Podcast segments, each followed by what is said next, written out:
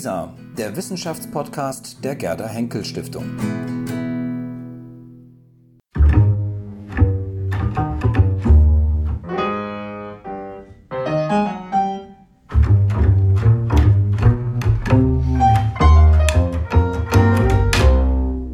auf ein akademisches Viertel mit. Ich begrüße alle Hörerinnen und Hörer sehr herzlich zum Podcast der Berlin-Brandenburgischen Akademie der Wissenschaften. In unserem Podcast erleben Sie Mitarbeiterinnen und Mitarbeiter der Akademie im Gespräch. Sie erfahren, womit sich die Forschungsprojekte der Akademie beschäftigen und was die Menschen hinter diesen Projekten antreibt. Mein Name ist Ann-Christine Bohley. Ich leite das Referat für Presse- und Öffentlichkeitsarbeit der Akademie und freue mich, heute Lydia Wegener zu treffen. Lydia Wegener ist Altgermanistin und wissenschaftliche Mitarbeiterin des Projekts Otto von Passau. Wer Otto von Passau war und warum er eine so wichtige Quelle für das Spätmittelalter ist, darüber spreche ich jetzt mit Lydia Wegener. Herzlich willkommen in unserem Podcast. Vielen Dank und ähm, vielen Dank überhaupt für die Einladung. Ich freue mich sehr, heute hier sein zu dürfen.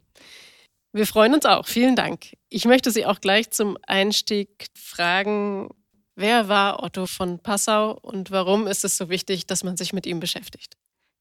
Ähm, Otto von Passau war ein Basler Franziskaner, der im 14. Jahrhundert gelebt hat. Am Ende des 14. Jahrhunderts ist er bezeugt. Wir wissen allerdings nicht allzu viel über ihn, denn es gibt an biografischen Quellen außerhalb seines Werkes nur vier Urkundenbelege. Alles andere müssen wir aus Äußerungen in seinem Hauptwerk, nämlich dem Traktat Die 24 Alten, erschließen. Was wir sicher wissen ist, dass Otto das Amt des Lektors, also des Lesemeisters, im Basler Franziskanerkloster versehen hat, dass er Konfessor, also Beichtvater eines Heerführers in päpstlichen Diensten gewesen ist und dass er als Visitator und Reformer das Klarissenkloster Königsfelden besucht hat. Ähm, vor allem aber wissen wir, dass Ottos Traktat, die 24 Alten, ungemein verbreitet gewesen ist. Ähm, wir kennen momentan 170 Handschriften und Handschriftenfragmente, vor allem aus dem 15. Jahrhundert, in denen diese christliche Lebenslehre teilweise in absolut prachtvoller Ausstattung überliefert wird. Und dazu kommen dann noch einige Drucke. Und allein diese enorme Popularität rechtfertigt eine intensive Beschäftigung mit den 24 Alten. Denn diese Beliebtheit, die kommt ja nicht von ungefähr. Offenbar bietet Ottos Traktat eine Form christlicher Lebensorientierung und seelsorgerlicher Unterstützung, die im 15. Jahrhundert auf enormes Interesse stieß. Und damit ist der Traktat für die Frömmigkeitsgeschichte des ausgehenden Mittelalters von essentieller Bedeutung. Worum geht es nun in Ihrem Projekt? Was genau erforschen Sie da zu Otto von Passau? Ja, im Zentrum unseres Projekts, da steht die bereits erwähnte ähm, Lebenslehre, also die 24 Alten. Der Titel dieses Traktats rührt daher, dass Otto seine Lehre in 24 Kapitel aufteilt. Und jedes dieser Kapitel wird einem der 24 Alten aus der Offenbarung des Johannes in den Mund gelegt. Ähm, konstante Adressatin der 24 Alten ist die minnende Seele, also die liebende Seele, die zwar nie selbst zu Wort kommt, die aber nach Auskunft des Prologs die eigentliche Auftraggeberin des Traktats ist. Und diese minnende Seele, die wird von den 24 Alten auf ihren eigenen Wunsch hin über verschiedene Aspekte eines christlichen Lebens, vor allem aber auch über die Beziehung von Mensch und Gott unterrichtet. Und unser Projekt zielt darauf, die 24 Alten in Form einer Edition zugänglich zu machen, ihre Konzeption zu erschließen und vor allen Dingen auch Ottos literaturwissenschaftliche Position zu bestimmen. Denn obwohl Otto die 24 Alten konzipiert hat, lässt er sich nicht ohne weiteres als Autor, jedenfalls in unserem modernen Sinn, bezeichnen. Er hat sein Traktat nämlich, und das ist das eigentlich Wichtige, aus einer Vielzahl von Quellenzitaten zusammengesetzt. Otto selbst verwendet das im Mittelalter sehr verbreitete Bild der honigsammelnden Biene, um seine Tätigkeit zu beschreiben. Er sagt, dass er über 100 große Lehrer und Meister, zum Beispiel Ambrosius oder Augustinus, gesichtet hat, um aus ihren Schriften das Beste herauszuziehen. Otto hat die 24 Alten also kompiliert. Aber diese ursprünglichen lateinischen Quellenzitate hat er zugleich übersetzt, er hat sie ergänzt und er hat sie so miteinander verbunden, dass etwas ganz Neues entsteht. Und deswegen ist Otto eben nicht nur einfach Kompilator, sondern er ist auch Übersetzer, er ist Kommentator und irgendwie ist er eben auch Autor. Und wir möchten in der jetzigen Projektphase vor allem Ottos Quellenverwendung genau aufschlüsseln. Und dazu stellen wir vor allem die Frage, welche Quellen hat Otto denn eigentlich verwendet? Sind das Werkausgaben, zum Beispiel eine Augustinus-Ausgabe, oder verwendet er Florilegien, also Zusammenstellungen von bereits fertigen Zitaten, oder verwendet er irgendwelche vermittelnden Quellen, ähm, aus denen er Autoritätenzitate dann stillschweigend übernimmt? Das wäre also so eine wichtige Frage. Dann die Frage, wie geht er mit den Quellenzitaten um? Kürzt er sie, erweitert er sie, verschachtelt er sie? Welche Terminologie benutzt er denn eigentlich, um sie zu übersetzen? Und die dritte wichtige Frage, die wir uns stellen, können wir vielleicht nachweisen, dass Otto eine bestimmte Redaktion eines lateinischen Quellentextes verwendet hat. Denn ein solcher Nachweis, der könnte uns dabei helfen, Ottos kulturwissenschaftlichen Kontext näher zu bestimmen. Neuere Forschungen haben nämlich gezeigt oder lassen zumindest darauf schließen, dass Otto in ein Netzwerk südwestdeutscher Franziskaner eingebunden war. Und das würden wir schon ganz gerne auch untermauern mit unseren Forschungsergebnissen. Sie haben gerade schon äh, berichtet, wie ungemein verbreitet, wie populär diese Lebenslehre Ottos von Passau gewesen ist. Können Sie uns erzählen, äh, wer diese Lehre rezipiert hat? Wer waren die Leser und wie ist sie da angekommen? Also Ottos Lebenslehre ist offensichtlich sehr breit rezipiert worden, sowohl in Adelskreisen als vor allen Dingen auch im klösterlichen Kontext. Also sie wurde aber auch von städtischen Laien gelesen. Darauf lässt die Überlieferung schließen. Otto selbst richtet seine Lebenslehre auch an einen sehr breiten Adressatenkreis, den er im Epilog seines Traktats der sogenannten Dankbarkeit dann auch charakterisiert. Und er sagt dort, seine Lebenslehre richtet sich an alle Gottesfreunde, Geistliche und Weltliche, Adlige und Nichtadlige, Frauen und Männer und überhaupt an alle, wer auch immer sie sein mögen, die aufgrund der Lehre seines Buches ein besseres, also gottgefälligeres Leben führen. Was für mich besonders interessant ist äh, an den 24 Alten, dass sie meistens in den Handschriften vollständig überliefert werden. Eigentlich ist das 15. Jahrhundert so das äh, große Jahrhundert des Exzerpierens und Kompilierens und deswegen werden ganz viele Predigten und Traktate quasi nur stückchenweise überliefert. Ähm, bei den 24 Alten ist das aber gerade nicht der Fall. Sie wurden also als zusammenhängender Traktat wahrgenommen, der sich nicht einfach so in Einzelteile zerlegen lässt. Und das ist nun gerade deswegen bemerkenswert, weil die 24 Alten ja selbst eine Kompilation sind aus ganz vielen Autoritätenzitaten. Otto hat es also geschafft, in seinen Traktat so starke Kohärenzmerkmale zu integrieren, dass ihr Zusammenhang in der Überlieferung gewahrt bleibt, zum Beispiel durch Querverweise, Rückverweise oder auch durch ein Abecedarium, das er integriert hat. Und das finde ich ähm, tatsächlich einen sehr interessanten Aspekt, dieses Spannungsverhältnis zwischen Kompilation und Kohärenz.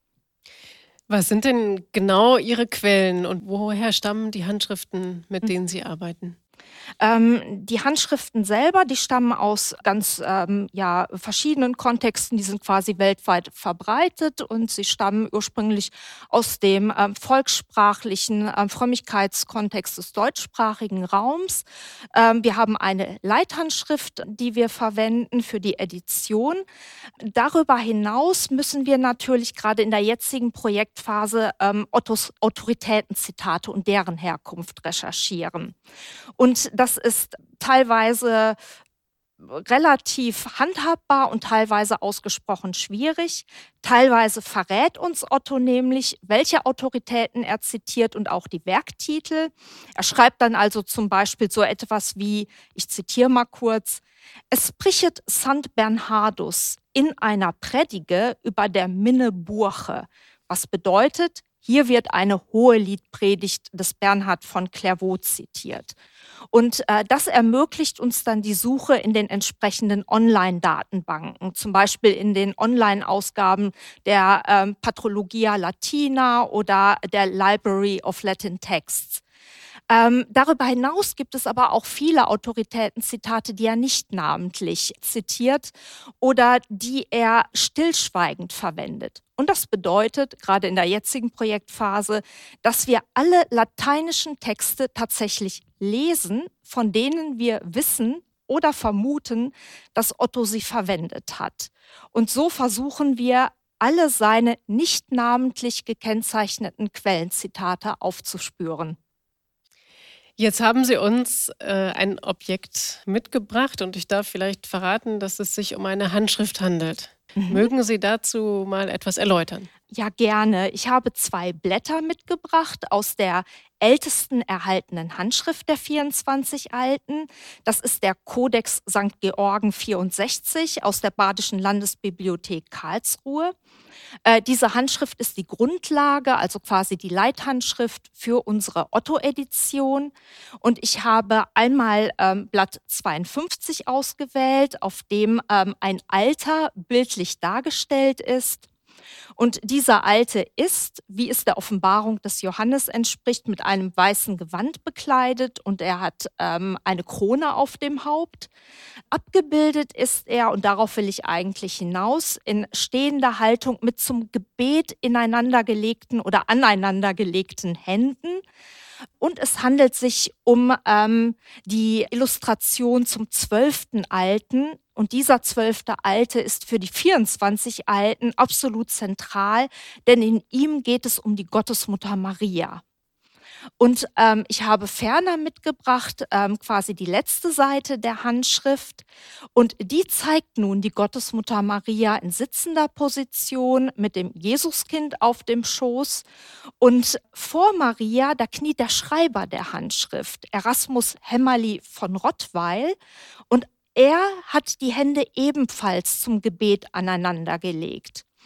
Und ähm, diese beiden Seiten verweisen quasi auf mehrere zentrale Aspekte der 24 Alten, nämlich die Zentralposition Marias, die Zentralposition des Gebets und quasi als Klammer um diese beiden Aspekte die ähm, Heilsvermittlung als Grundanliegen der 24 Alten. Könnten Sie uns noch erläutern, wie Sie so eine Handschrift nun in Ihre Edition bekommen. Sie haben ja eine äh, Hybrid-Edition, Print und digital. Wie gehen Sie da vor? Wie muss man sich die Edition vorstellen? Ja, die Edition, die wird letzten Endes, da arbeiten wir gerade dran, ähm, so aussehen, dass sie, wie Sie gerade schon gesagt haben, eben aus zwei Komponenten besteht. Wir werden einerseits eine klassische Buchedition haben, die den Text der 24 Alten mit einem kritischen Apparat bietet, wo also Varianten in bestimmten Handschriften dokumentiert sind. Sie wird natürlich auch weitere Bestandteile erhalten eine Einleitung, eine Handschriftenbeschreibung, ein Glossar, ähm, wird aber im Ganzen gesehen eben sehr klassisch aufgebaut sein und ist damit ähm, ein absolut tolles und handhabbares Instrumentarium, was sich sehr bewährt hat für eine traditionelle Textnutzung. Ähm, mit der digitalen Komponente der Edition gehen wir quasi über die Buchedition noch hinaus. Denn damit geben wir potenziellen Nutzerinnen und Nutzern ganz viele Recherchemöglichkeiten an die Hand, die sich so in eine Buchedition einfach nicht integrieren lassen. Ähm, Potenzielle Nutzerinnen und Nutzer haben dann zum Beispiel die Möglichkeit, variable Ansichten aufzurufen, also Synopsen. Ähm, es werden Verknüpfungen mit externen Datenbanken hergestellt und es werden diverse Suchfunktionen integriert, zum Beispiel nach Personennamen. Und insbesondere dokumentieren wir natürlich sehr ausführlich die Quellennutzung. Ganz konkret arbeite ich sehr eng mit der technischen Mitarbeiterin des Projekts Nadine Arndt zusammen. Das heißt, ich überlege zunächst, welche Darstellungsoptionen in die digitale Edition integriert werden müssen, um Ottos Quellennutzung ähm, für potenzielle Nutzer und Nutzerinnen nachvollziehbar zu machen. Und Nadine Arndt setzt diese Vorgaben dann entsprechende Schemata um, so dass ich meine Forschungsergebnisse dann differenziert in die digitale Arbeitsumgebung Ediarum eintragen kann. Ja, vielen Dank. Wir sind sehr gespannt, äh, wenn wir da dann demnächst auch schon erste Ergebnisse sehen können. Vielleicht könnten Sie uns zum Abschluss noch berichten, was aktuell noch ansteht oder was Ihnen jetzt als nächstes im Projekt bevorsteht. Ja, also im Moment ähm, arbeiten wir daran, dass wir anhand der bereits ermittelten Autoritätenzitate so etwas wie eine erste Kontur von Ottos Bibliothek oder von Ottos Handapparat, der ihm zur Verfügung stand, entwerfen.